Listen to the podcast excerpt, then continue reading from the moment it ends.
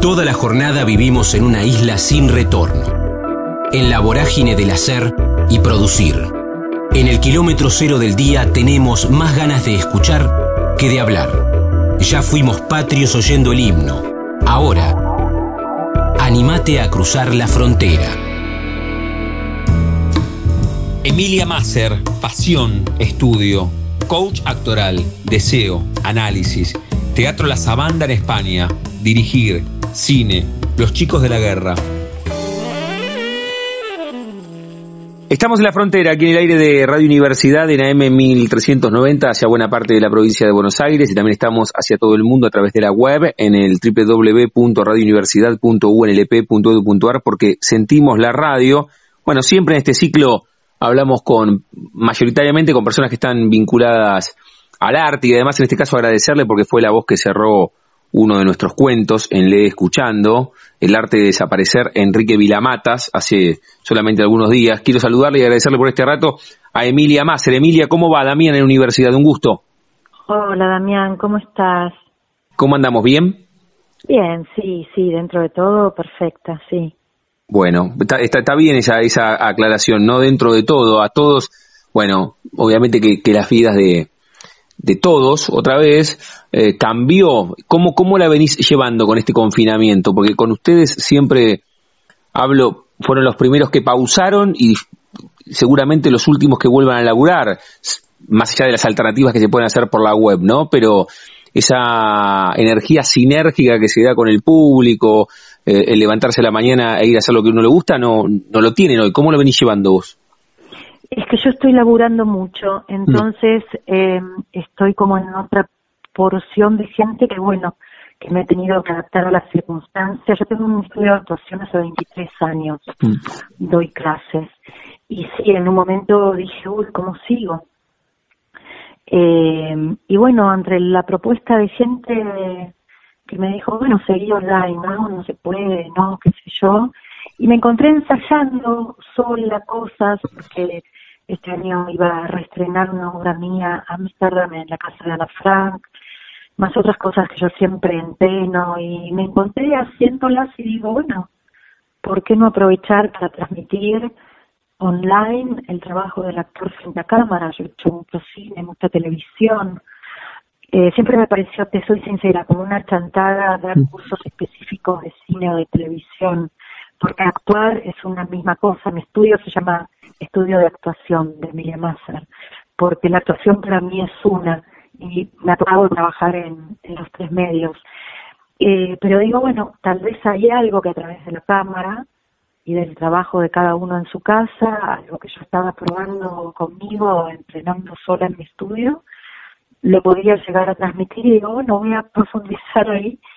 Y nada, yo también soy coach y coach de actores, pero lo he hecho con alguna gente específica y, y ahora lo estoy haciendo con bastante gente y tengo un curso una vez por semana con, con alumnos, algunos eran alumnos míos y otros son alumnos nuevos de distintas partes del país.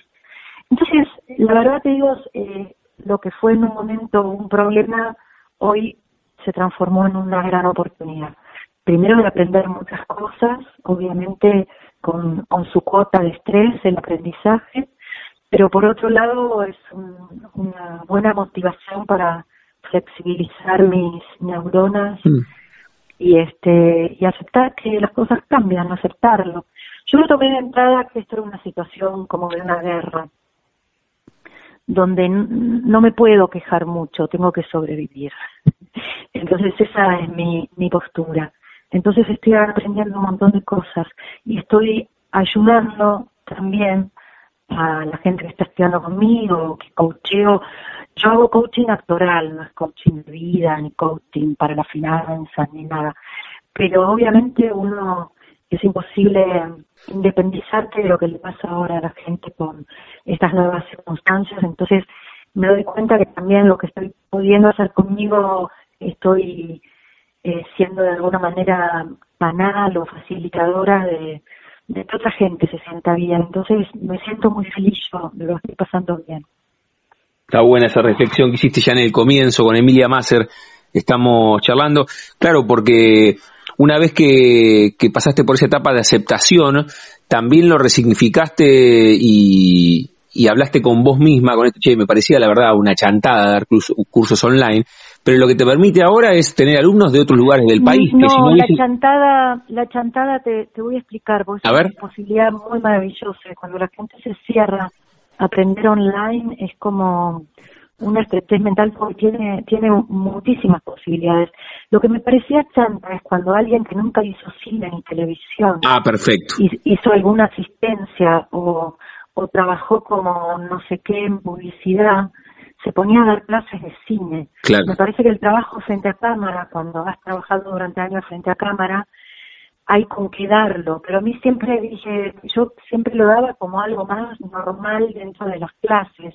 No me parecía que armar cursos aparte, pues, como que doy clases de trabajo frente a cámara, pero muchas veces he visto como en las escuelas de cine, porque me han llegado videos, gente que no tiene ni la menor idea enseña a actuar frente a cámara. Mm. Entonces lo que hice ahora, bueno, voy a tomar la posta, hice un montón de películas y, y hasta el año pasado estaba haciendo tele, en los últimos años hay muchos años que no estoy haciendo tele, pero por lo menos hasta mis 40 años, todos los años laburé en tele, nunca dejé de hacer desde por espacio seguido de 20 años. Entonces, yo bueno, me, voy a dar la autorización de incorporar, ya que trabajamos frente a una cámara, no es online, trabajamos frente a una cámara, y los alumnos ensayan con sus cámaras y además graban cortos y graban monólogos y aprenden a usar las nuevas herramientas digitales para, para crear su propia imagen y prepararse para, para armar castings, lo que se llaman los autocastings o search tape, que es algo que una modalidad que ahora se incorporó, se está haciendo teatro en streaming, entonces yo también estoy ensayando teatro con, con, actores que, que estoy dirigiendo, entonces a mí se me, no me pareció una chantada para nada, me pareció una gran oportunidad. Y no es que el trabajo, uno hace, ¿cómo voy a hacer teatro frente a una computadora? No, lo hago en cámara. Y si trabajamos frente a cámara, si querés, hacer una película, un corto, lo hacer frente a cámara. Entonces me encontré con una con unas posibilidades muy grandes que con eso en algún momento decía, bueno, se puede transmitir en tres clases, qué sé yo. Empecé a desarrollarlo y decía, bueno, sí, sí, yo trabajé mucho en cine y en televisión, lo empiezo a dar. Y, y nada, y estoy con eso no tengo toneladas de alumnos, no me estoy forrando de plata, creo que el, que está ganando mucha plata es el que vende alcohol en cero o Murphy lo sigue lo sigue aumentando, digamos, el, el, que aprovecha la oportunidad o tiene un bien de, consumo esencial. El teatro no es esencial, entonces los alumnos eh, que, que se paralizan, no se bajonean, no vienen a tomar la clase le plantean mis alumnos que el argumento no sea económico, porque el que no puede pagar, yo le doy clase igual. Lo importante es que tengan ganas. Entonces la solidaridad es mutua. Son muchos que siguieron tomando las clases conmigo y yo con alguien también puedo ser solidaria, como en otros órdenes y, situaciones. Me parece que, es un, ida y vuelta. Pero hay gente, viste, mucha gente que, que se paraliza y excede lo económico eh, va al ámbito anímico. Me refiero a los que de pronto, por ahora y en este momento, en presente, hemos zafado de un contagio, pero nadie está mm. exento, ¿no? No, sin de vivir otra circunstancia. Hoy, hasta acá, estoy feliz de poder encontrarle la vuelta. Pero lo primero que pensé para encarar esta cuarentena es qué hago si la muerte me toca la puerta. Y yo dije, quiero que me encuentre haciendo algo no es siempre, los actores aprendemos que no siempre trabajar es tener un ingreso. Nosotros estamos muy al margen a veces de lo que es ser monotributista, muy al margen de lo que es estar en relación de dependencia. Creemos a la gente que cuando hacemos televisión pagamos ganancias, cuando hacemos teatro, eh, si es teatro argentino no pagamos, sino sí, Obviamente hay gente que paga IVA, o sea, pero estamos siempre en situaciones muy raras en lo en lo que tiene que ver con lo impositivo. Entonces, no es que cualquier actor que está sin trabajo va a tener la ayuda del gobierno o va a estar en una categoría alta de monotributo, va a poder recibir un préstamo eh, a tasa cero. La situación a veces es muy incómoda para los colegas. Pero bueno que en este momento hay mucha organización desde desde mm, actores solidarios, desde la Asociación de Actores, que están ayudando mucho a, los compañeros que en este momento la, la situación no les permite trabajar. Obviamente actualmente no podemos trabajar. Se está empezando a hacer teatro en streaming y está bueno decirle a la gente que, que está bueno que, apoyen los emprendimientos. Muchas son obras independientes que, que tienen entradas muy económicas, muy módicas y que sepan que los actores no somos personas privilegiadas son cinco privilegiados. Los demás somos obreros de la construcción creativa, somos, somos laburantes, somos gente que no, no tenemos el, el sustento y el ahorro garantizado. Eso algunos. Los demás están en situaciones muy, muy complejas. Estamos hablando con Emilia Masser aquí en la frontera, en el aire de Radio Universidad. Sabes que lo, lo, anclamos en este momento, en este confinamiento, pero es una consulta, Emilia, que, que hago habitualmente. Se lo pregunté hasta Agustina Leso y, y bueno, me dijo Juan Leirado alguna vez, los, los actores somos desempleados que de vez en cuando tenemos laburo y, y cómo se llevan con esa, es una palabra que usamos tanto en este confinamiento, incertidumbre, incertidumbre. Bueno, ¿cuándo termina esto? ¿Cómo sigue? ¿Qué pasa? ¿No? Las preguntas que, que todos nos hacemos en este eh, periodo y que pasamos por diferentes estadios en este confinamiento. Ahora, Mira, previamente, hay un protocolo, sí. ¿eh? Yo, yo, quizás tenés que entrevistar a algún productor. Sí, eh, no, pero, pero no, no, no apuntaba, no apuntaba a este momento, ¿eh? apuntaba a, a ver, vayamos si se puede un tiempo más atrás con la propia incertidumbre que genera el arte más allá del confinamiento, ¿no? Esto de tener laburo dos meses Mira, y grabas una película. con una escorpiana sí. peleadora. Sí. A ver. Yo laburo sin parar. Bien. Porque me genero el trabajo también. La autogestión. Yo no quiero brazos cruzados Bien. en mi casa. Pero eh, no, porque desde el momento que toma la decisión de ser actriz, adhiero a esa incertidumbre. Bien. A mí no me gusta señalarla como una queja es como decir, quise ser rubia. Bueno, sí, para ser tan rubia me tengo que decolorar. Bien. Que me voy a quejar de que se me seca el pelo cuando me decoloro. Eh, quise ser rubia. Bueno, joda. ¿Entendés? No hay no hay putía. Pero no, no, no te, no. Ah, pero pero hoy hoy después de, de, de, un recorrido introspectivo, no no te generó, no te generó esa propia incertidumbre. Fui la misma, fui la misma siempre. Siempre. Yo tengo después de mis 50 años el mismo discurso que tenía a los 19. Y si ves notas mías de hace 30 años, eh, tengo, eh, sostengo lo mismo.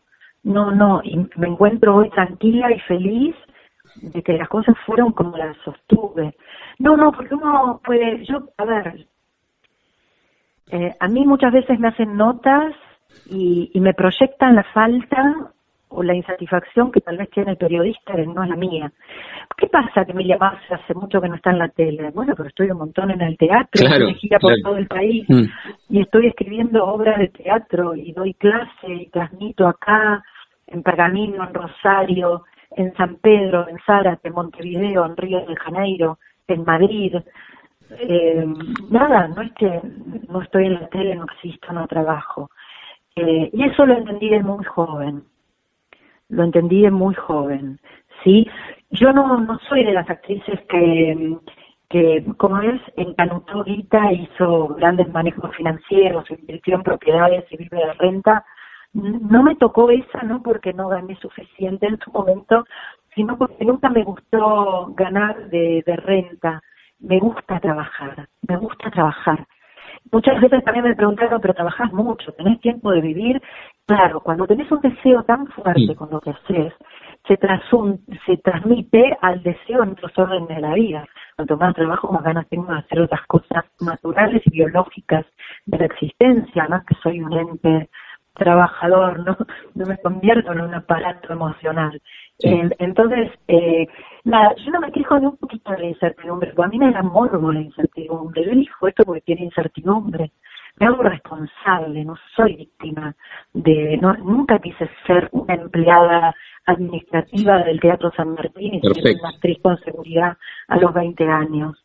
entré a trabajar contratada por el Teatro San Martín cuando todavía existía el elenco estable y rogaba al cielo no convertirme en parte del elenco estable.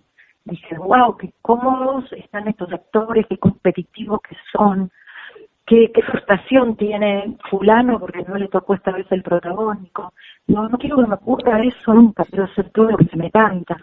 Entonces, a veces hago una obra exitosa, a veces me como un fracaso, eh, a veces me llaman para hacer algo en televisión que me gusta y lo hago, a veces me llaman para hacer algo que no es para mí y digo que no. Eh, hay veces que me llaman para una película y estoy en gira con un éxito recorriendo todo el país y no lo puedo abandonar porque soy de la vieja camada yo. Entonces, eh, eh, los actores se vuelven locos por estar en la tele, muchas veces se abandonan grandes proyectos, pero a mí me enseñaron figuras muy importantes con las que me tocó trabajar y de las cuales aprendí muchísimo, tanto como de las clases de actuación que tomaba, aprendí mucho de mis colegas grosos que, eh, mayores que yo que me transmitieron, que un éxito nunca se abandona, no, no es bueno energéticamente ni, ni éticamente. Y lo que nos sostiene a lo largo del tiempo es tener cierta conducta ética con los pares fundamentalmente. Y eso se transmite en definitiva hacia el público lo que uno nunca debe dejar de respetar. Pero uno respeta a ese público ya sean salas repletas con mil localidades llenas o tres espectadores que también me han tocado eh, si uno es eh, tal con uno mismo hay, hay algo de eso que en algún momento vuelve. No todo vuelve en dinero, vuelve en otras cosas que valen mucho más que el dinero, como el reconocimiento, el prestigio, el, el cariño, el respeto, el, el encontrarte comiendo en una ciudad de Jujuy sola porque fuiste antes de la función a, a recorrer por marca y que te abran un restaurante eh, porque a la hija del dueño del restaurante le pusieron Emilia porque vos te llamás Emilia, mm. cosas así, yo no me siento sola aunque tenga que, almorzar o cenar sola en ningún rincón del país, me vuelve de esa manera. Eh, y no soy una persona popular, soy conocida, pero no soy famosa, popular, que me conoce hasta el empedrado, no.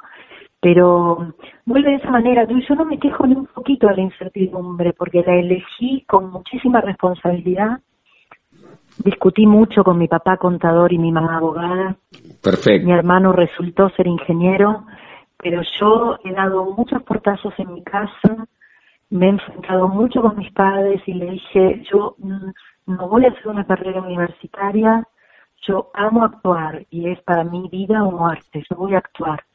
Y cuando no tenga para actuar y no tenga para morfar, eh, lo voy a hacer igual, voy a trabajar de otra cosa, voy a vender verdura, voy a llenar mi auto de verdura y voy a salir a vender, no tengo ningún problema, no se me caen los anillos.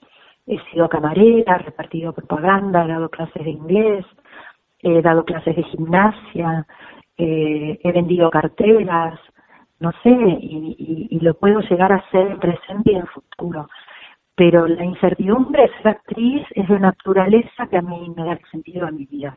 Esta es una situación muy difícil para todos y me duele muchísimo y puedo colaborar dentro de lo que pueda con muchos colegas que no la están pasando bien. También sé que hay muchos que salen con sus espectáculos a hacerlo en streaming, aunque ganen dos mangos, y otros están ganando más que cuando lo hacían en los teatros, como me contó el otro día Muscari, que está haciendo un fenómeno con sex impresionante, que están ganando más y me puse feliz como si yo fuera actriz de sexo. Este, ¿entendés? Sí, sí, por bueno, están ocurriendo estos milagros. Este, esos fenómenos, sí. Ahora me quedé con lo que lo que charlabas hace un ratito y dijiste, bueno, si vos me escuchás en algunas entrevistas desde los 19 que, que pienso así, ahora te propongo ir un poco más atrás y que no tiene que ver ni con la incertidumbre ni con el confinamiento, sino con ¿Y dónde descubriste, y si, si hay como un momento así eh, que apareció, o, la primera fotografía que te vincula al arte, que vos decías, bueno, vamos a actuar, ¿qué fue? ¿A los cuatro, a los cinco? ¿Había que actuar en un acto en el colegio? ¿Fue en ese, ¿cómo, apareció el arte en tu vida? Seis, seis años, lo recuerdo, a los seis años. Curiosamente a la misma edad que mi hija me dijo que quería ser cantante y actriz, pero A los seis años eh, empecé a estudiar a los 16. Pero desde antes mi mamá me llevó a averiguar algunos lugares que quedaban lejos de casa. Así que hasta que me pude empezar a mover sola, pasaron varios años. Pero yo armaba obritas de teatro en el living de casa. Y los les cobraba la entrada de mis viejos, mm. no les cobraba, cosa muy correcta. Quiero aclarar que no lo hacía por judía. no, lo hacía porque yo ya tomaba que era un trabajo, pero el trabajo se cobra, aunque sea, y me acuerdo que les cobraba un peso mm. ese billete naranja, sea, mira, estoy contando que edad tengo, para muchos, pero no tengo ningún problema porque tengo mucha alegría de la edad que tengo. Este, y eh, el billete naranja, un peso moneda nacional, me mm. pagaban con eso. Y armaba el programa, armaba todo. Y, y adaptaba cuentos eh, del colegio, los convertía en ponía estructura dramática. Eso no me lo había enseñado nadie, es algo que, ocurría y hacía hacía escenas, todo el tiempo hacía escenas. Un día me llamó mucho la atención porque en la época de Malvinas yo me, encerraba en mi living y ponía música, viste que, pasaba en ese momento música nacional, imaginaba situaciones de la guerra, imaginaba que haría una novia con un soldado en la guerra, este, que haría una enfermera, armaba escenas, las improvisaba solas. Y cuando después había pasado la guerra, pero cuando me presenté al casting, creo que fue en el año 84 para los chicos de la guerra, y bueno, y me dijeron, digo, qué loco, ¿no? Porque yo hacía tantas veces mm. esas escenas, eh, tal vez no fueron iguales a las que me tocaron actuar, pero me tocó hacer de novia de los chicos de la guerra. Yo tuve un profundo deseo, deseo se llama. No, no lo invento yo, me analicé 30 años con un cráneo total, eh, un analista muy, muy bloso y él me insistió muchas veces que el deseo es algo que no, no se busca, no se inventa, no te lo transmiten. Después uno puede estudiar y, y, y formarse y organizar cosas. Yo creo que que más que nada lo que me facilitó formarme, que fue a partir de mis 16, y estudié muchos años, aún cuando ya, ya había debutado como actriz, porque ya a los 18 años yo laburaba. Em, eh, lo que me ha servido más que nada es para lo que hago ahora desde hace 23 años, que es dar clases en mi mm. estudio, ¿no?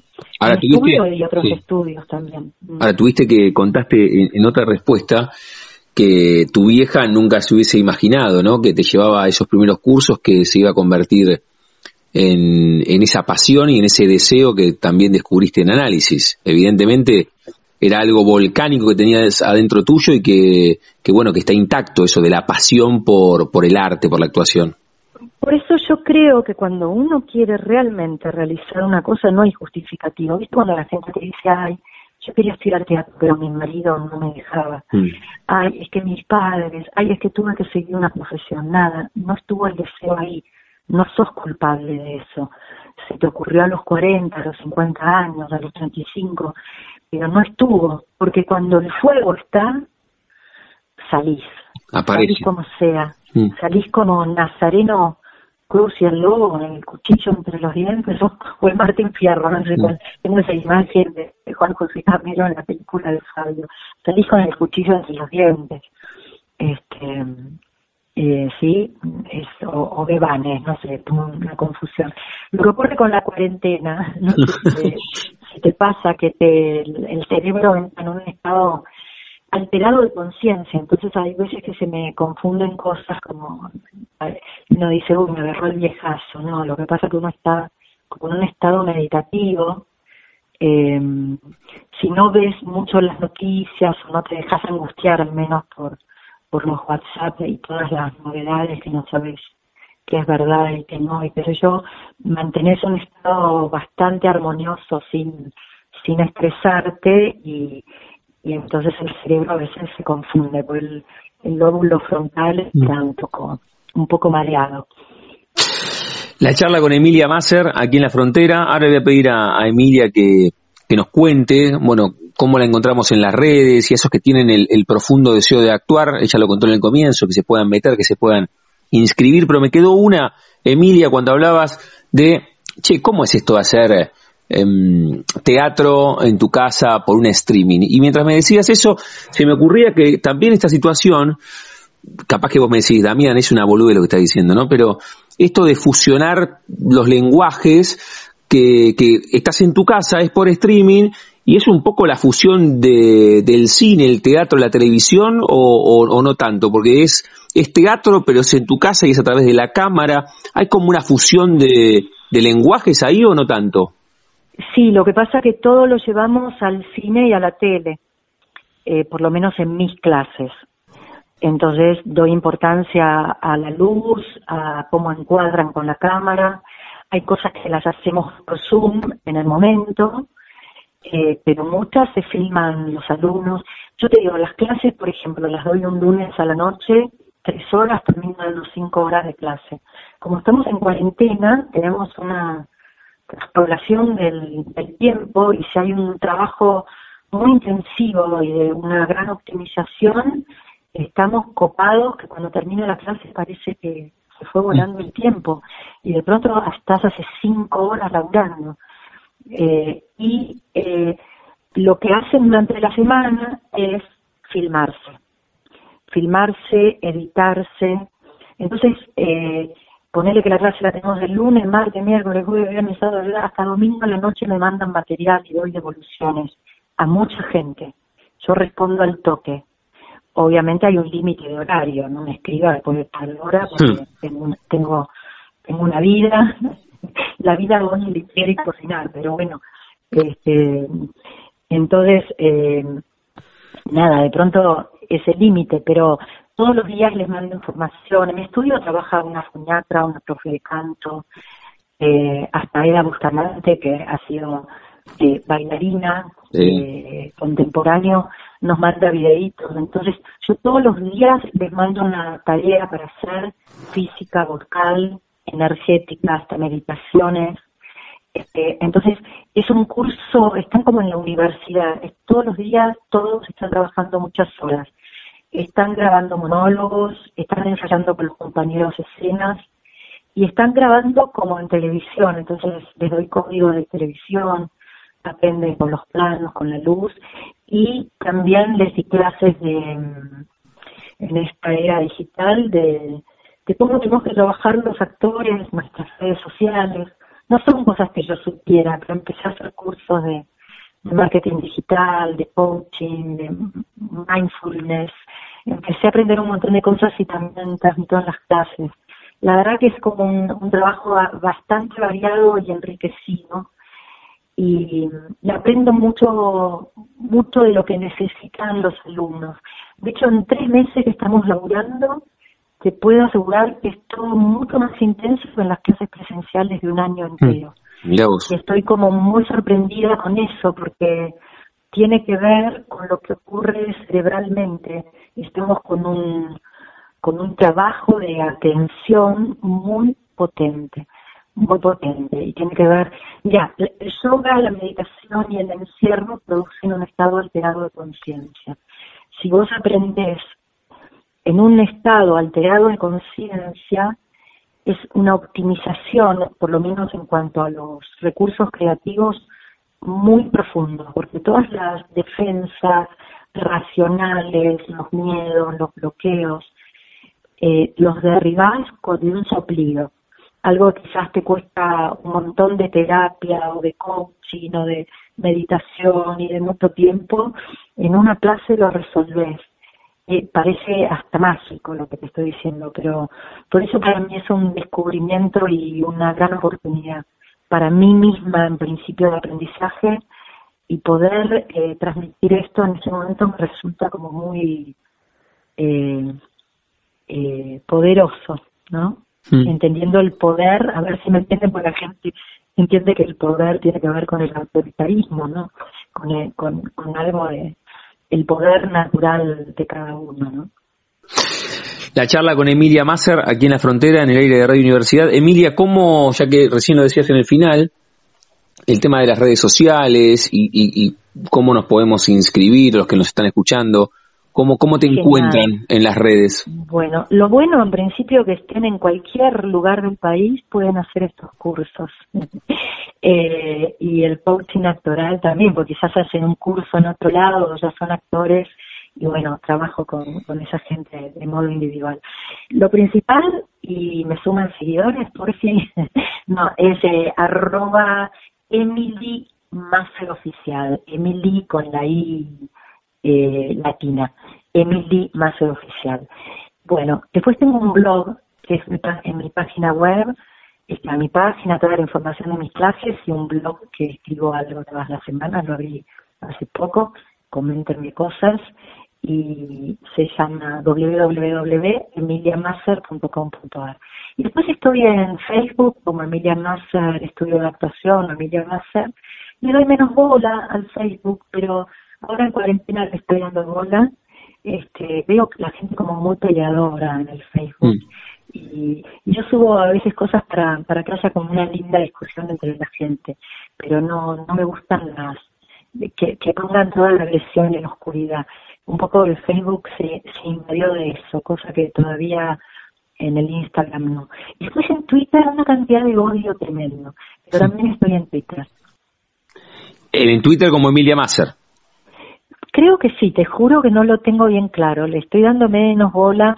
A veces pongo esas cosas que, que Creo que sí, porque lo que ocurre. Sí, hace, algunas semanas charlaste en, en, una radio acá de La Plata con tu amigo Alejo García Pintos y ahí te etiquetó y ahí vi que estabas también. Así que genial, claro. y ahí estoy, pero me devuelven cosas tan agresivas. Y nada, yo la verdad lo último que creo, yo no creo ni en las grietas, ni en la polarización, ni en toda esta psicosis, creo en la libertad individual y, y en sumar. Entonces me gusta con libertad expresar mi pensamiento, pero desde un lugar creo que lo hago bastante amoroso obviamente a veces con palabras contundentes, pero nunca faltando al respeto a nadie. Eh, no, no me gusta. A veces me ponen cosas, no sé, como si yo estuviera en el gobierno, qué sé nada, no, este, nada, soy una ciudadana de a pie, déjense de joder. Entonces, nada, por ahora la, lo que siento como, como que me puedo expresar con más libertad es en en, en, en, Instagram, lo que más me gusta, y en mi blog, que me refleja, refleja mi pensamiento. A veces una frase de tres renglones no, no muestra lo que soy. Y estoy maravillada con las redes, más allá que son circunstancias extrañas, porque de pronto yo ahora estoy hablando con vos y me haces preguntas inteligentes y me estás escuchando. Yo quizás hablo largo, no me interrumpís y te bancás mi pensamiento, estés de acuerdo o no, pero yo me hago cargo de lo que digo mm. y lo que digo me refleja. Pero a veces cuando haces una nota para gente, para caras, para pronto, necesitan, eh, eh, eh ¿cómo se dice? Eh, recortarte según la ideología del medio. un título. Me sentí reflejada, me sentí juzgada, criticada. Entonces la posibilidad que tienen las redes de que uno se muestre con, con su verdadera cara, su verdadero rostro, eh, eh, nada, me, me parece que es una gran herramienta, es un tiempo para usarlos con inteligencia. La charla con Emilia Masser, acá en la frontera. Emilia, sabes que acá cerramos siempre con el nombre de nuestro ciclo. La pregunta final tiene que ver con si tuviste un momento frontera en tu vida, que no refiere a un lugar geográfico, sino un momento rupturista, bisagra, decisivo. Bueno, creo que contaste bastante de estas situaciones, pero tal vez tenés como ese momento, lo, decías a los seis cuando le cobrabas entradas a, tus viejos ahí en el comedor de tu casa, o cuando durante la guerra de Malvinas bailabas y después terminaste haciendo un papel tan trascendente, que, que linkeaste esa situación profesional con algo personal, o puede ser algo más personal, que nombraste ahí a tu hija y decís, che, mi hija a la misma edad que yo, sé que es difícil a veces elegir un momento, pero hay muchas personas que dicen, mira, este momento fue decisivo porque me transformó. ¿Vos tenés un momento frontera así tan decisivo en tu vida? Ay, tengo un montón, qué difícil elegir. Tengo momentos muy dramáticos que me los guardo para mi vida personal y mi, mi camino de aprendizaje, ¿sí? Y después otros donde he tenido que, que tomar decisiones importantes. Voy a contar uno del orden creativo. Hace muchos años, era, eran los 90, 89, 90. Eh, pasé una, laburando muchísimo toda la época de la hiperinflación, yo laburé mucho en, coproducciones. Ojalá volviera eso, ya que estamos tan devaluados, por lo menos que haya mucho trabajo pero no, no ocurre eso. Venían a filmar a nuestro país y todo, pero bueno, me ocurría algo que era muy duro, que era cobrar en pesos, ir a comprar los dólares para, y de pronto tener la mitad de guita. Y yo bancaba a mi familia en esa época, entonces yo laburé mucho y por momentos me encontraba sin tener para comer real, de, de tener que, llamar a alguna amiga de clase media que todavía vivía con los padres y a ver si podía ir a comer a su casa. Eh, yo ya no vivía con mis padres en esa época y tenía que bancar la casa de, mi mamá. Eh, y entonces, en un momento, bueno, surgió la posibilidad de irme a filmar a Europa y a filmar a Europa y decidí quedarme, me quedé en España me quedé trabajando de camarera, en chiringuitos, repartiendo propaganda. Eh, chiringuitos son esos lugares de los boliches, mm. el guardarropa. Y me pasó muchas veces que pasaba algún argentino y me humillaba mucho, tipo, ¿qué haces vos acá, vos que sos Mirta de Liniers Estambul? Y lo que tiene el argentino eh, medio pelo que eh, si no sos Gardel, sos una porquería. Ese es un gran problema que tenemos la clase media argentina, ¿no? Eh, una soberbia muy grande. No tenemos ni el obelisco más alto, ni la avenida más ancha, ni la tenemos más gorda que los demás. ¿Sí? Entonces, creo que esa parte argentina es una parte que no sé si te rechazo, porque yo estoy también en el lodo, ¿no? Este, pero trato de, no, no identificarme con eso dentro de lo que puedo. Eh, y me encontré como en muchas situaciones que me, me sentía como humillada y volvía, volvía a, a la casa donde estaba parando con mucha tristeza. Pero por otro lado era el momento más feliz de mi vida, porque yo estaba haciendo lo que quería. Me había ido de acá donde laburaba muchísimo y no me alcanzaba para comer, real, y te puedo decir los trabajos que hice en esa época y no lo vas a poder creer, que yo no pudiera morfar y, bancar a mi mamá con eso. Y, y en España estaba laburando de camarera y me alcanzaba para comer, era muy feliz afectivamente porque estaba con una pareja a quien amaba mucho, estaba con amigos que quería mucho y aprendiendo mucho como actriz porque también estaba haciendo teatro independiente. Entonces fue un momento muy bisagra de mi vida donde me, me olvidé de, de qué nombre, qué lugar tenía yo acá, qué lugar en el cartel, cuál era la fama que había cultivado hasta mis 24 años, que fue mi época quizás de, más fama, cuando se estrenó Los Chicos de la Guerra y empecé a laburar sin parar en tele, en, en, en, cine. Pero elegí crecer yo. Eh, aprendí muchísimo trabajando con el Teatro La Zaranda, en España como ayudante de dirección. A veces dirigía una escena, otras veces ponía un cassette para que ensayen y otras veces eh, cosía un botón y otras veces preparaba a los actores. Y fue donde yo aprendí lo que hago hoy, que es dirigir en teatro independiente, dar clases. Aprendí ese otro costado de Emilia, que tal vez no es el que la gente más me conoce, que de pronto quizás me ven no sé, en una obra comercial o en Pequeña Victoria en Telefe. Bueno, tengo esa otra parte como de, trascendencia, entre comillas, un poquito más mediática, y esa otra parte que quizás la cultivé en todo ese proceso profundamente espiritual que tuve que atravesar eh, en ese momento. Y en algún momento decidí volver a, volver a Argentina y hacer todo lo que había aprendido acá pero como una elección, no como una resignación. Ahí, hasta eh, ahí.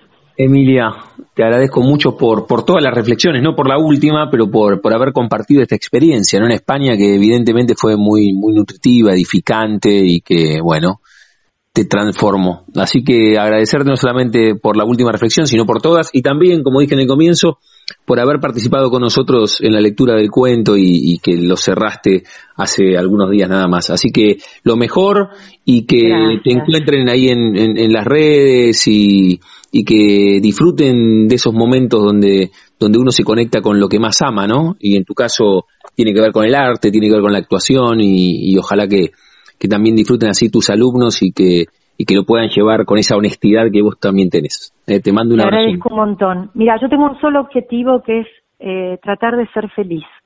No sé si lo logro todos los días, pero es el intento. Es como el único, el único que importa, ¿no? Y, y ayudar, si puedo ayudar a otra gente a que se sienta feliz, mi, mi sentido en, en la vida está, está cumplido. De eso se trata y eso, nada, eso me guía. Te agradezco un montón, Damián, un placer leer el cuento, así que otro cuento que surja, conta conmigo que me fascina leer. muchísimas, muchísimas gracias. Te mando un beso enorme, Emilia. De nada, un beso para vos. Chau, chau. La frontera. Con Damián Zárate. Juan Gugis, Adrogué, escuchaba las publicidades en el programa radiofónico Tarzán cuando era chico. Publicidad, docente, el show creativo, el poder de una idea una radio en cada ambiente de su casa. Estamos en la frontera, aquí en el aire de Radio Universidad, en AM 1390, hacia buena parte de la provincia de Buenos Aires. También estamos hacia todo el mundo a través de la web, en el www.radiouniversidad.unlp.edu.ar, porque sentimos la radio. Y bueno, como sentimos la radio, me gusta también ¿eh? en, este recorrido donde hablamos con, músicos, con artistas, con colegas. Bueno, esa esa es, esa es la búsqueda hablar con colegas y que además, eh, en este caso participó en el último cuento que leímos en la semana en Le Escuchando y tiene un vínculo muy cercano con la ciudad de La Plata. Estoy hablando de Juan Gugis. Juan, ¿cómo va? Damián en la Universidad, un gusto. ¿Qué tal, Damián? ¿Cómo estás? ¿Cómo andamos? ¿Bien? El gusto es mío, sí, sí, perfecto. Contento de charlar con vos, de participar en tu programa. Bueno, gracias por, por, la charla y también por haber participado con muchas voces de radio en el cuento de, de John Cheever, ¿no? La radio enorme que presentamos el miércoles próximo pasado. Sí, sí, qué linda actividad. Sí, está bien. Sobre, todo, para una persona que se crió con las radionovelas. Ah, a ver, comenzamos, a ver, comenzamos por eso, porque siempre pregunto cuando hablo con personas que, que tienen ese sentimiento por la radio, yo te digo radio y, y ¿te surge eso en la cabeza? Sí, me surge una gran compañía. Lo primero que te quiero aclarar es que yo tengo una radio en, cada rincón de mi casa, una en, el dormitorio, otra en el baño, otra cuando voy a hacer jardín, este, otra cerca de la parrilla, otra en mi estudio, así que estoy permanentemente escuchando radio. ¿eh? Te has encontrado con un, con un fana como, como vos. Mm. Y de chico, bueno, este, yo vengo de una generación donde no había televisión todavía. Eh, así que la alternativa para estar al tanto de todo lo que pasaba era estar escuchando Radio Splendid, este, Belgrano, Radio El Mundo. Y eh, bueno, al principio uno de mis mayores entretenimientos era escuchar los programas para chicos que había eh, todos los días, eh, tipo 5, 5 y media, 6 de la tarde, eh, programas diarios, como Tarzán, por ejemplo. Mm como eh, a ver este era eh, había un personaje que era parecido al indio toro y al, llanero solitario pero que tenía otro nombre. Eh, de manera que los chicos todos en mi barrio escuchábamos a la tarde esos programas, ¿no? Auspiciados por Toddy, además me acuerdo. Mira vos. Que había que tomar tres veces por día. Y, y bueno, después este, con los años eh, comencé a disfrutar de otro tipo de programas, otras cosas, pero siempre muy, muy, muy enganchado con la radio. Y bueno, cuando llegó la televisión, que, que todos tuvimos, tuvimos acceso a partir de los años 58, 59, 60, parecía que la radio iba a desaparecer por culpa de la televisión, pero no, no, a la, radio la salvaron los transistores.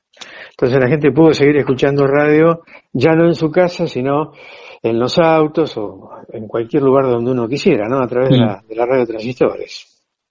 Qué bueno esto que, que, marcás, claro, porque pensamos, pensamos que la radio desde que nació no ha tenido grandes modificaciones. La tele comenzó siendo en blanco y negro, después pasó a color, bueno, los diarios se reconvirtieron y, fueron a la web, pero la radio sigue siendo personas que, que hablamos en ella, pero está bueno lo que vos marcás, porque antes estaban en una parte central de la casa y la familia alrededor de la radio, y, y, que la radio ya se haya podido escuchar en otros lugares, la, la salvó, tenés razón, es una buena La salvó. No, no, la radio no, no, ha cambiado demasiado desde, hace, qué sé yo, 50, 60, 70 años atrás, porque siempre es, este, como le gusta decir a, no sé si a los publicitarios o a la gente que ama la radio, que como que la radio es eh, el teatro de la mente. Mm. Uno se imagina cosas con la radio todo el tiempo yo tenía un amigo que me decía que no, no, miraba fútbol, ni en la cancha ni por televisión. Mm. Pero sí lo escuchaba por radio. Porque por radio era otra cosa, él se imaginaba otra cosa, más, más emoción, otro tipo de jugadas, ¿no? Es increíble, pero es así, prefería el relato y prefería imaginárselo a través del relato, ¿no? Esa, esa, es la magia de la radio, ¿no? Maravillosa. Maravillosa. Bueno, nos metimos por, por, este tema, ya vamos a volver a la radio. Estamos hablando con Juan Gugis aquí en la frontera, en el aire de, universidad. Juan, para salir eh, después de esta coyuntura, pero a, todos en este tiempo, les hago, les hago esta consulta. ¿Cómo te venís llevando con el confinamiento? Más allá de lo que nos pasa a todos, que estamos adentro, ¿te reencontraste justamente con otros espacios de tu casa que tenías abandonados o los resignificaste? Lo mismo con algún, con algún libro, mirando alguna serie. ¿Cómo, ¿Cómo te encontrás? Un poco todo eso que vos dijiste. Eh, al principio haciendo cosas en casa que hacía mucho tiempo que tenía pensado hacerlas, viste, esas cosas que las vas dejando pasar y bueno, llegó el momento. Eh, qué sé yo, pintar postigos, este, arreglar el jardín como la gente, podar una santarrita, ¿no? Hay, hay, hay que meterse en una santarrita, te digo, mm. porque tiene unos pinches terribles. Eh, después, bueno, a mí me gusta mucho mirar series por televisión, mucho, y así que me puse al día con varias, sigo mirando obviamente. Me gusta mucho leer, así que también ahí este, estuve con, leyendo novelas que, me encanta, ¿no? Para, para, para salir un poquito de la realidad. Yo creo que la cuarentena tiene cosas a favor y cosas en contra. En contra tiene que de pronto no podés ver a personas que, que uno quisiera ver personalmente, ¿no? ¿no? No es lo mismo hablar por teléfono o verte a través del Zoom que poder tocarlas, abrazarlas. Esa, esa es la parte mala, me parece, de la, de la cuarentena. La parte buena es que uno, como dijiste vos, ¿no? Descubre cosas para hacer, para entretenerse. Y yo, por ejemplo, eh, yo doy clases en, en, una universidad de La Plata que se llama UDE, ¿no? Universidad del Este. Y he descubierto que me manejo muy bien con, con algo en lo que yo no, no, no creía demasiado, que son las videoclases, las videoconferencias, dar clase a través de, por ejemplo, del Zoom, ¿no? Hay, otro, hay otros sistemas. Eh, me doy cuenta que, que no es tan complicado, y que eh, te permite seguir adelante con los alumnos. Pero en el caso de las videoconferencias, además, yo toda la vida organicé, toda la vida, bueno, hace ocho o nueve años que estoy dando clases en La Plata, siempre organicé visitas de gente muy importante para que eh, nos, nos, viniera a dar charlas, publicitarios, anunciantes, jefe, eh, gente de la, de la industria publicitaria, y muchas veces cuesta, viste, que la gente se traslade hasta La Plata, eh, es un viaje de ida, es un viaje de vuelta, más la charla, qué sé yo, no, no, no, no siempre era fácil. A través de las videoconferencias es mucho más fácil, porque la persona está en su casa o está en su oficina, en su estudio, te da la charla y este, y llegas a 80, 90, 100, 120 personas las que, las que se prendan con la idea. Ese es un, una gran ventaja que trae la aparejada ¿eh? este sistema. Sí, y pensando también en el post-cuarentena, porque como dice la frase, esto también pasará, bueno, hasta vos cuando estés ya así de manera presencial con tus alumnos, bueno, podés convocar a cualquier persona de la publicidad, ya sea de la Argentina o de otro lugar del mundo y lo haces videoconferencia y, y, va a tener otra presentación, ¿no? Sí, sí, seguro, seguro. No, no, yo de, este camino no me aparto más. de las videoconferencias ya, ya estoy enganchado. Sí, es mucho mejor dar clases presenciales, ¿no? No es lo mismo el profesor explicando un tema que a través de la computadora, pero en, el caso de las videoconferencias es, es, fantástica esta posibilidad, ¿no? Qué bárbaro. Estamos charlando con, con Juan Guji, que ahí, bueno, nos contó. ¿Sabes, Juan, que, bueno, los que somos platenses somos muy hinchas de La Plata, ¿no? Siempre. somos muy hinchas de La Plata. Y siempre cuando hablamos pre-cuarentena con músicos, con actores que se van a presentar aquí en la capital de la provincia de Buenos Aires, les pregunto si es especial, si tiene un, como, un, como un misterio especial. La Plata tiene un circuito cultural también de mucha presencia. ¿Cómo arribas vos a La Plata a dar clases en la UDE? ¿Cómo fue? cómo, ¿Cómo llegas a esta experiencia? Yo llegué de la mano de un profesor de la UDE, Javier Torrijos, que él me invitó a dar una charla.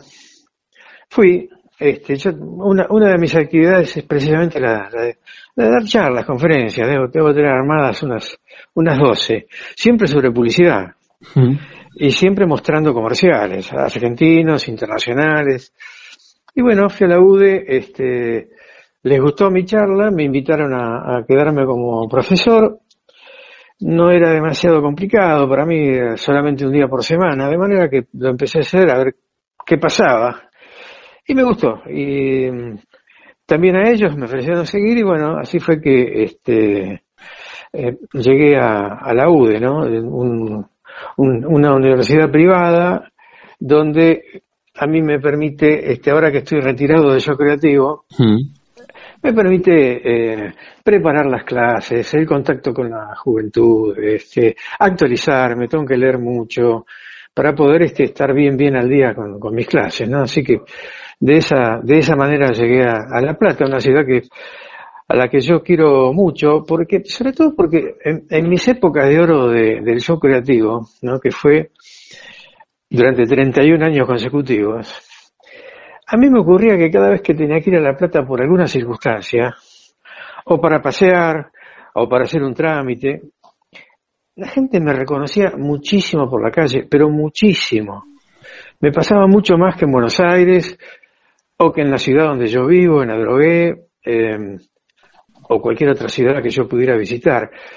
¿Qué pasaba? Yo me di cuenta que como La Plata es una ciudad tan cultural y con tantos estudiantes, las 12 de la noche del, del sábado se habían convertido, se convirtieron en una cita obligada para todos antes de salir, para toda la juventud. Y para todos los padres que estaban esperando este, que se hiciera la hora de ir a buscar a los chicos a algún baile, ¿no? De manera que eh, em, yo en La Plata siempre fui local en ese sentido, muy, muy, era, el show creativo siempre fue muy visto en esa ciudad. Por eso le, tengo un cariño muy especial, ¿no? No, aparte todo, todo, todo ese combo que vos armás, de, primero que el sábado es el día especial, donde uno estira la sobremesa y la tele está encendida, y aparecías vos con los comerciales, era un, programa muy ameno, que, que justamente te, te, era, era el vínculo entre la cena y la salida, es la definición perfecta. Seguro, además sin obligación de verlo completo. Uno podía mirar, qué sé un rato, 10 minutos, 15 minutos. No, te obligaba a estar sentado frente al televisor toda la hora, ¿no? Eso, eso también era, fue algo que siempre ayudó mucho. Bien, y desde, desde que empezaste a venir, Juan, ese día que, que venís a La Plata, tenés una preparación especial, ya no digo desde la cuestión académica, ¿cómo es ese día? ¿Pensás que vas, bueno, vas escuchando la radio, el arribo a La Plata, arrancás mucho tiempo antes, te queda muy, a Drogué La Plata que tenés hora y media de viaje. Eh, tengo hora y media de viaje, sí. Mira, para mí es, muy lindo, primero porque me gusta manejar. Esa es una ventaja. Yo tengo amigos a los que no les gusta manejar el coche. A mí me encanta. Segundo que vengo escuchando radio. Cuando voy para La Plata, de manera que voy entretenido. Paso de las AM a las FM hasta que llego a, La Plata y ya me engancho con las, las radios locales, porque me gusta escuchar las radios de La Plata para ver en qué andan. Eh, de manera que a mí el viaje se me hace muy, muy llevadero, no, no, no lo sufro por decirlo de alguna manera. Mm. Este, y entonces eh, eso, eso también colabora, ¿no? Cuando uno se siente cómodo Y, bueno, después a la vuelta tranquilo, a la hora que llego, llego y, todo bien, ¿no? Mm. Así que fantástica, la experiencia es, es, muy linda para mí. La charla con Juan Gugis, que da clases, lo dijo él recién, hace 8 o 9 años acá en la ciudad de La Plata, en la UDE. Juan, teníamos también que, y aprovechamos este tiempo, porque vas a dar una charla, y está bueno también contarlo, ya que estamos en La Plata. Yo voy a ser el moderador de una charla que va a tener lugar el miércoles primero de julio, a partir de las 18 por el, por el sistema Zoom. Es una actividad libre y gratuita. Cualquier persona que esté escuchando en este momento y, le interese la charla, se mete en el, en el www, este, ahí va, y ahí eh, rápidamente se va a dar cuenta cómo, qué paso seguir como para anotarse sin cargo en la charla, este, que va a dar el, el presidente de Grey Latinoamericana. Grey es una agencia de publicidad con muchos años en Argentina. Su actual presidente es un muchacho joven, Diego Medvedoki se llama, que además de, que es joven y, y, llegó a la presidencia de la agencia desde su posición de creativo, él tiene una particularidad y es que, por ejemplo, fue elegido en su momento el mejor redactor de la Argentina por el Círculo de Creativos Argentinos. Lleva ganados más de 100 leones en el Festival de Cannes, un festival de publicidad en la ciudad de Cannes, eh, que otorga un premio que se llama León, León de Oro, León de Plata, León de Bronce. Bueno, él ganó más de 100 leones es un, un redactor de raza. Y bueno, la charla de Medvedoki se llama eh, El poder de una idea. Alrededor de eso va a girar, yo lo voy a ir llevando con preguntas, donde quiero también que me hable de su, de su vida privada, de, sus cosas, de cómo, de cómo se dio el gusto de, llegar a trabajar en, en, publicidad, que es el sueño de mucha gente joven, cómo hizo, dónde, dónde estaba la, la punta del ovillo, por decirlo de alguna manera, hasta esta actualidad donde es nada menos que el presidente de una agencia, Gray, no solo eh, para la Argentina, sino para toda la región. Así que es un, carrerón que se ha mandado, ¿no? Así que este miércoles vamos a tener ocasión a partir de las 6 de la tarde de, tomar contacto con él. Muy bien, miércoles 1 de julio se meten en, en, la UDE, en la página de la UDE, y ahí piden el seguimiento, va a ser por Zoom y el moderador va a ser vos. Exactamente, sí. Buenísimo, una, una, una gran propuesta, así que está, está genial y tiene que ver con nosotros y con La Plata, aunque se puede ver por internet en cualquier lugar del mundo, Juan. Sí, sí, pero yo creo que en La Plata vamos a ser locales, ¿no? Sobre mm. todo por los estudiantes y por, tanta gente que, eh, que le gusta la publicidad, ¿no? Por tanta gente que le gusta la publicidad. ¿Sabes que me quedé con tu historia y la radio y tus amigos del barrio escuchaban Tarzán y vos dijiste la publicidad era Toddy. Desde que eras muy pibe le prestaste atención y se convertía en tu pasión la publicidad. ¿Es el la, la, primera foto que vinculás a tu pasión? Absolutamente. Un juego para mí de chico era encerrarme en el baño de mi casa con revistas a leer los avisos.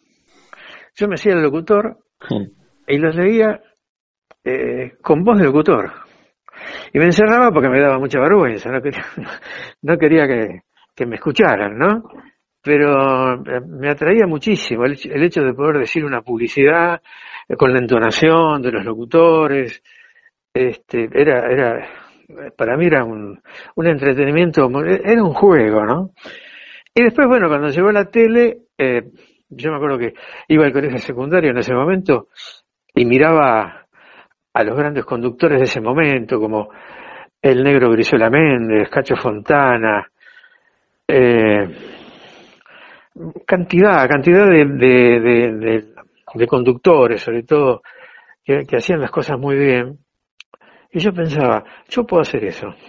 Me gusta hacer eso. o sea, yo, a mí me gustaría hacer lo que este tipo está haciendo ahí frente a la cámara, conduciendo un, un programa, ¿no? Eh, y además, este, enamorado de los comerciales de televisión. Alguna vez, el, famoso Alfred Hitchcock, el, el, rey del suspenso, el maestro del suspenso del cine, director de cine, dijo que las verdaderas estrellas de la televisión son los comerciales. Frase. Sí, que me quedó este, marcada a fuego, como te podrás imaginar, y, en cierta forma es verdad, ¿no? la publicidad forma parte del espectáculo. En, tanto en radio como en televisión, la publicidad forma parte del espectáculo, que uno está acostumbrado a escuchar o a, o a ver.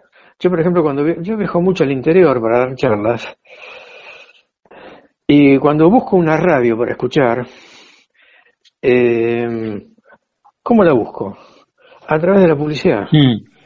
Voy, voy girando el dial y cuando aparece un aviso de, grandes marcas, de esos que se escuchan acá en, en Capital y Gran Buenos Aires, ahí me doy cuenta que estoy en presencia de una radio importante. ¿eh?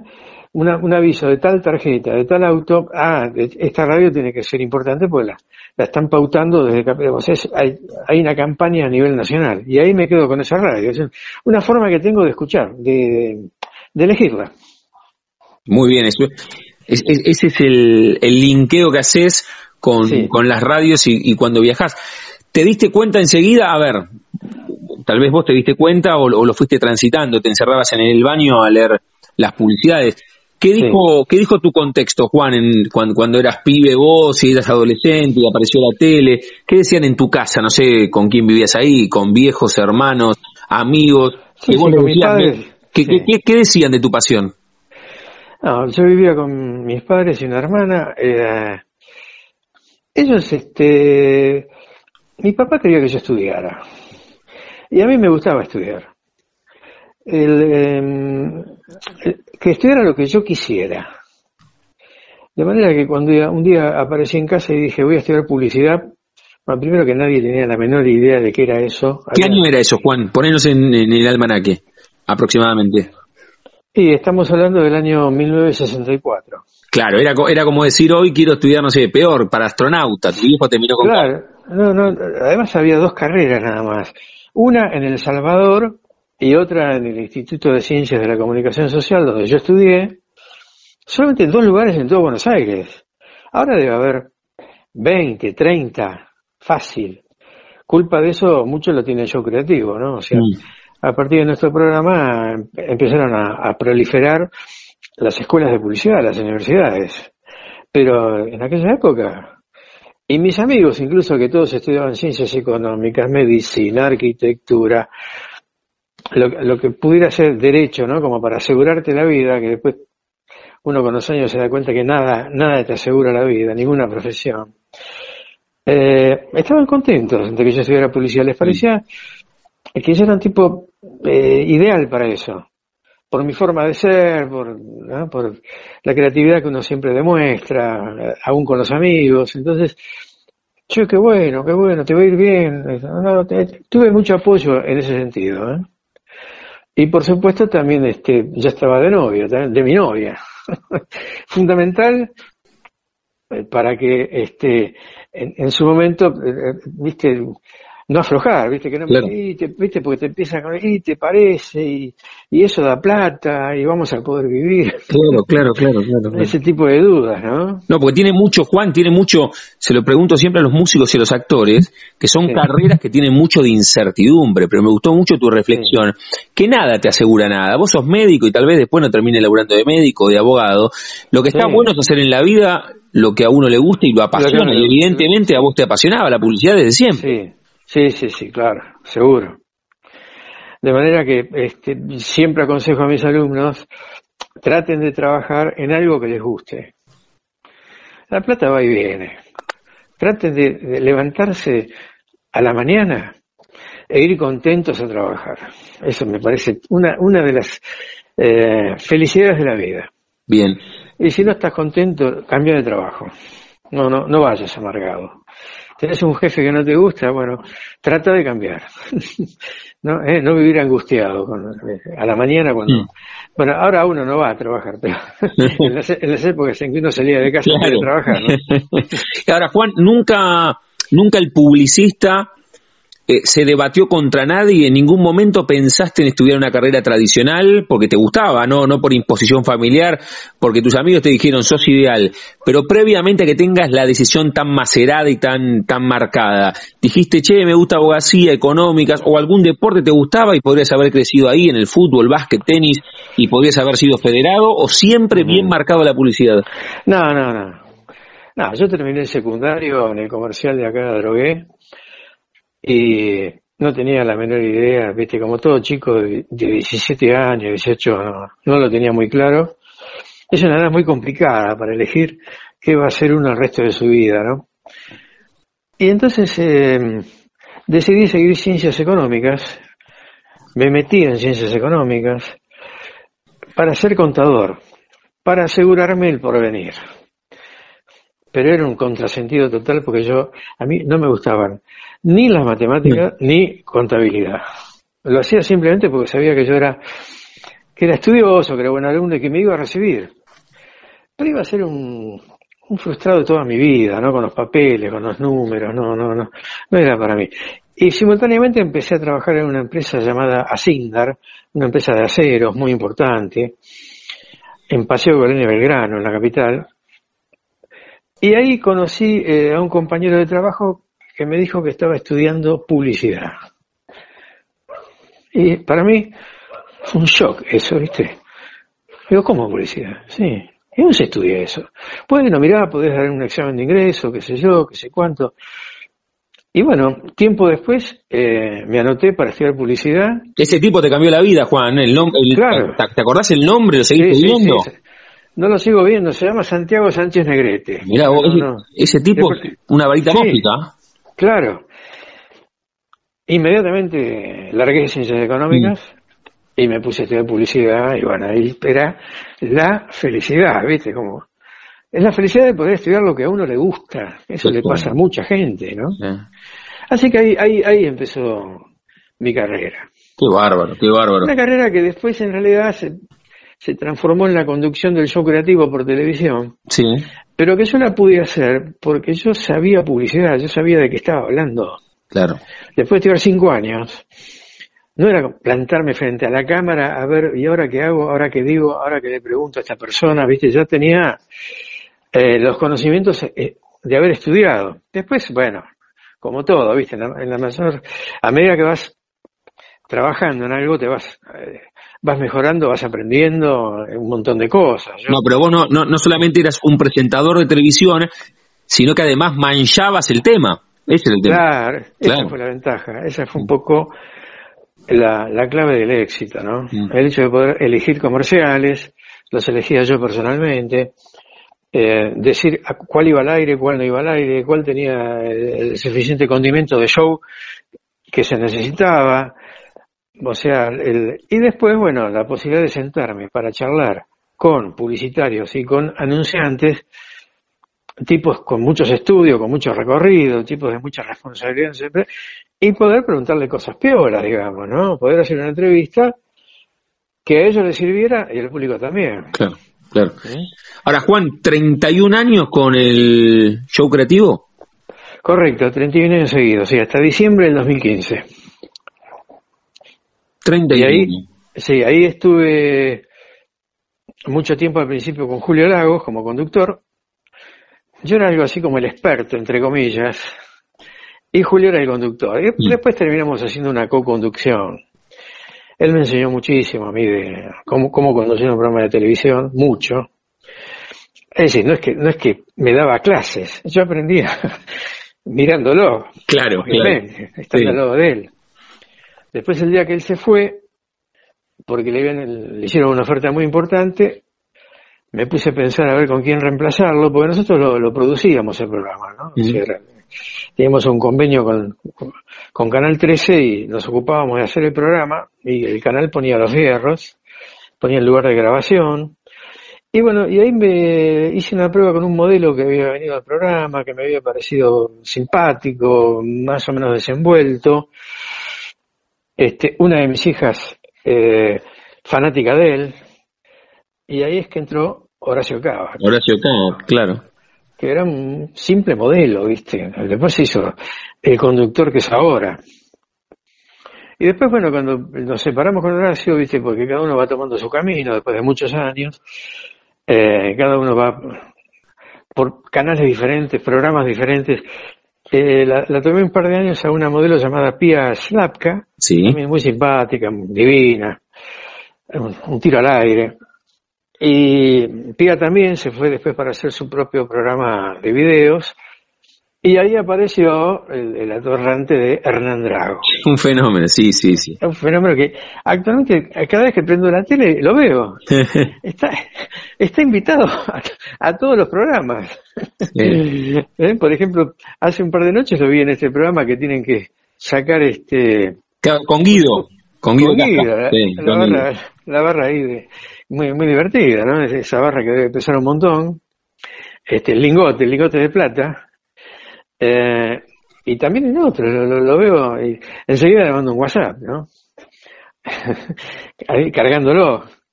Y este, eh, somos muy, seguimos siendo muy amigos, ¿no? Qué bueno eso, ¿no? Qué bueno. sí, esos fueron los cuatro conductores que tuve. Muy bien. Conmigo, ¿no? Mm. Y, y, diciembre de 2015, Juan, y lo decía en el comienzo, ¿echás de menos estar? Lo, ¿Lo, tomaste tranquilo? ¿Siempre estás, no sé, pensando la vuelta Mira, yo eh, lo, tomé tranquilo porque en algún momento había que, había que parar.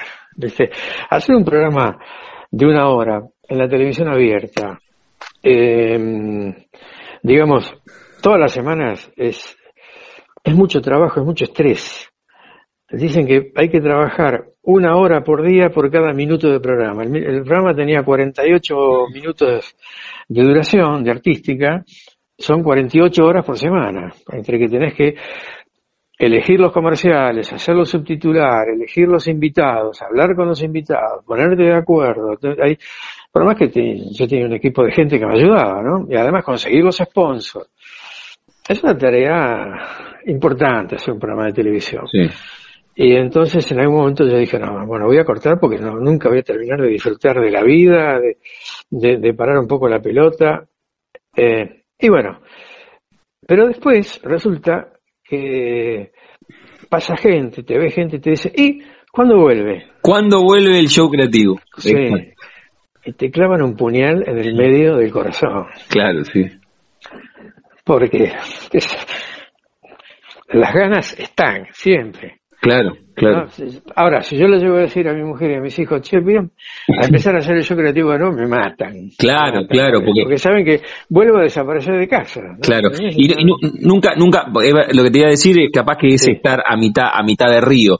¿No pensaste nunca en hacer, capaz que lo haces y me decís, también lo estoy haciendo, y ah. hacer, hacer algo más, más sucinto, más cortito en, en, cómo te llevas con las redes. Con las videollamadas me dijiste bien a dar clase, pero hacer algo, no sé, en Instagram o no, o no lo ves. Sí. No, no, no, lo veo, sí. Eh, lo que pasa es que este, es mucho trabajo también. También, claro, claro, sí. Para que sea algo, algo como la gente. Viste, a mí la gente me dice, ya no hay programas como el suyo. Ya hoy día no hay programas como el suyo, es una picardía. Pero para que sea un programa así, eh, es mucho trabajo, tenés que buscar mucho, tenés que te, metes en un, en un lío eh, importante, ¿no? Pero la idea siempre está dando vuelta también, ¿eh? Siempre está dando vuelta. Sí, sobre todo cuando entro un rato alguien me diga, ¿y cuándo vuelve? Otra vez. Tenés que hacerlo cuando salís a caminar con tu compañera, para que ella también vea, ¿no?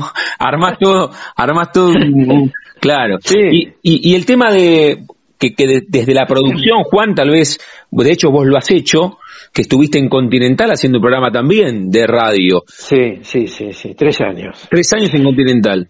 Ese fue otro gusto que me di en vida, viste, conducir un programa en radio. Yo que soy un loco de la radio, ¿te imaginas? Sí. Este, lo que pasa es que íbamos los domingos a las nueve de la noche y después apareció el fútbol y nos, nos quedamos sin el espacio. Claro. Pero no, no, lo de la radio no lo descarto para nada porque a mí me resultaría mucho más este mucho más fácil porque en lugar de comerciales paso jingles. Claro, uh, claro y, es, y es extraordinario, sería es fabuloso. yo tengo una gran colección de jingles además. Entonces, este me, me resultaría mejor. No, no, no. Este, Ojo, para mí la radio es un medio fabuloso, ¿eh? no, no le estoy quitando mérito, pero me parece que es más sencillo armar un programa de radio y conducirlo Mm. que, que uno de televisión. Eh, por varios motivos, ¿no? Pero así a grandes rasgos te lo digo. Sí, coincido, coincido. ¿No es cierto? Mm. Este, no, sí, la radio, yo, yo veo gente muy, muy mayor, que Héctor Larrea, que todavía sigue siendo radio. Claro, sí, en Radio Nacional, en la Sí. folclórica, un fenómeno. sí, sí, un fenómeno. Ella dijo que este va a ser el último año, no sé por qué, pero bueno, debe estar también cansado, ¿no? Llega un momento que uno necesita eh, otras cosas. Mm. Este, así que sí, estamos siempre ahí. Siempre el bichito está. Siempre está. Eso es lo que quería, eso es lo que quería escuchar, me encanta, me encanta eso. Sí, sí, sí. Y, y me parece Siempre está. Extraordinario que, que lo pongas en palabras y que lo verbalices. La charla con Juan Gugis. Juan, antes de hacerte la última pregunta que jugamos con el nombre Sí. de nuestro ciclo, reiteremos la invitación, miércoles 1 de julio, que se metan en la página de la UDE, que ahí vas Sí. a moderar una charla con un grosso que ganó, me Grosso. con eso, más de 100 leones. Es impresionante eso. Diego Medvedoki, presidente de la agencia Grey. Así que para todos aquellos que estén pensando en, estudiar o en trabajar en publicidad, eh, escuchar a Medvedoki es un lujo. Así que van a aprender un montón. Se meten en la página de la UDE, Juan la va a moderar, es el miércoles 1 de julio a las 6 de la tarde, ¿estamos bien? Sí, señor, y ahí se inscriben. Ahí se inscriben, va a ser a través de, de un Zoom. Juan, lo, lo dije en el comienzo, que el programa se Sí. llama La Frontera, y a todos les pregunto si tienen un momento frontera en sus vidas, que no refiere a un lugar geográfico, sino un momento rupturista, bisagra, decisivo, que puede ser personal o profesional. Esto que vos marcabas, el meterte en el baño cuando eras pibe y leías las publicidades, o este Sí. amigo tuyo que te dijo, estoy estudiando publicidad y quedaste en estado de shock, o cuando hiciste el primer, el show creativo, que bueno, fue también un salto cualitativo empezar en la tele con Julio Lagos, o algo más familiar, dijiste, tu compañera, tus hijos, bueno, Sí, un no, momento sí. Mira, para no hablar de lo familiar, porque eso es, es- ya es más un poco, le, le pasa a mucha gente, ¿no? Muchos seres humanos, ¿no? De tener una esposa, de tener tres hijos, nietos, así que te imaginas que esa parte es, es maravillosa. No, pero mi momento frontera es cuando yo hacía el, el, el show creativo una vez por mes en, en radio, en Canal 13. Mm. Así empezamos, una vez por mes. Mensual era. Era mensual. Eh, un- una frecuencia que en televisión no existe, porque cuando pasó el programa, ahí se enteró la gente. La Sí. gente lo dice, no, ¿estuviste anoche? Y dice, no, me lo perdí. En cambio, cuando, cuando vos estás todos los sábados a la medianoche, por ejemplo, o, no sé, o el día que sea, la gente ya sabe que estás ahí. Es- esa es una de las claves de la televisión. Que el programa esté el mismo día y a la misma hora, siempre. Vos te acordás, pum, lo pones. Entonces, este, un día me llama el director artístico de Canal 13, Hugo Di Guglielmo, que él me había llevado a mí de, de Argentina a Televisora Color, o sea, de Canal 7 a Canal 13. Y nos había puesto una vez por mes. Entonces me llama, y viste, vos siempre vas pensando, ¿qué habrá pasado? Mm. Este, seguiremos, no seguiremos. Yo, estaba con, con Julio en ese momento, ¿no? Y me dice, che, qué bien que anda tu programa, ¿eh? ¿Tenemos a hacerlo, eh, ¿cómo fue que me dijo? ¿Semanalmente? Yo cuando él me dijo, si lo quería hacer una vez por semana, por supuesto que le dije que sí. Esa era música en mis oídos. Sí, sí, le dije, bueno, este, dentro de unos días te digo qué día y a qué hora vas, pero vas, vas semanal. Eh, yo todavía no sabía, no tenía idea cómo iba a ser para hacer un programa por semana, de una hora. O sea, uno por mes es una cosa. Uno por semana había que inventar a, empezar a, crear un contenido de verdad, ¿no? O sea, con mucho material, invitados.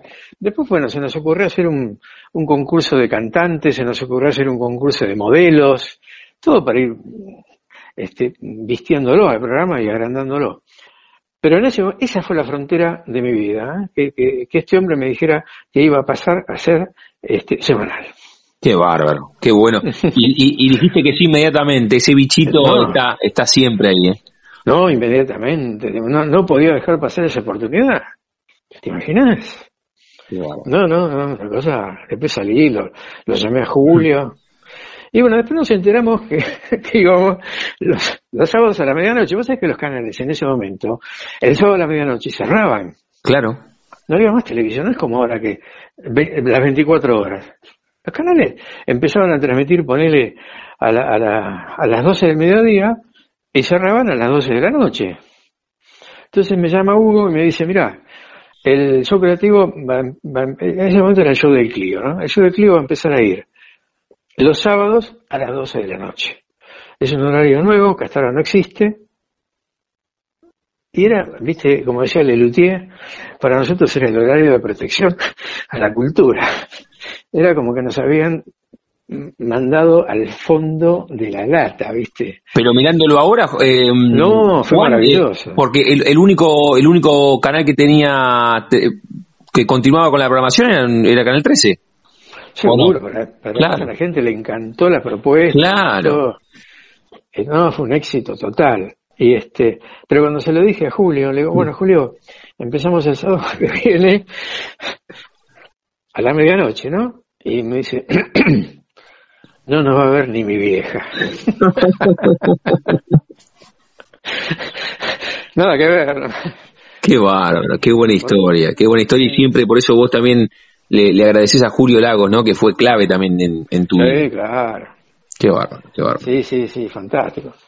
Con Julio somos hermanos, mira, para que te des una idea. Bueno, y están los dos en el cuento, ¿eh? así que después me quedó mandártelo, así que te lo tengo que mandar todavía. Perfecto, ¿Eh? sí, sí, lo espero, me encantaría. Juan, Juan Guji, la charla aquí en la frontera, agradecerte y lo mejor en la charla del próximo miércoles uno y lo mejor cada vez que vengas a La Plata. Algún día cuando vengas a La Plata nos encontramos personalmente y te venís a la radio. ¿Qué te parece? Claro, me parece fantástico. Cómo no, con mucho gusto.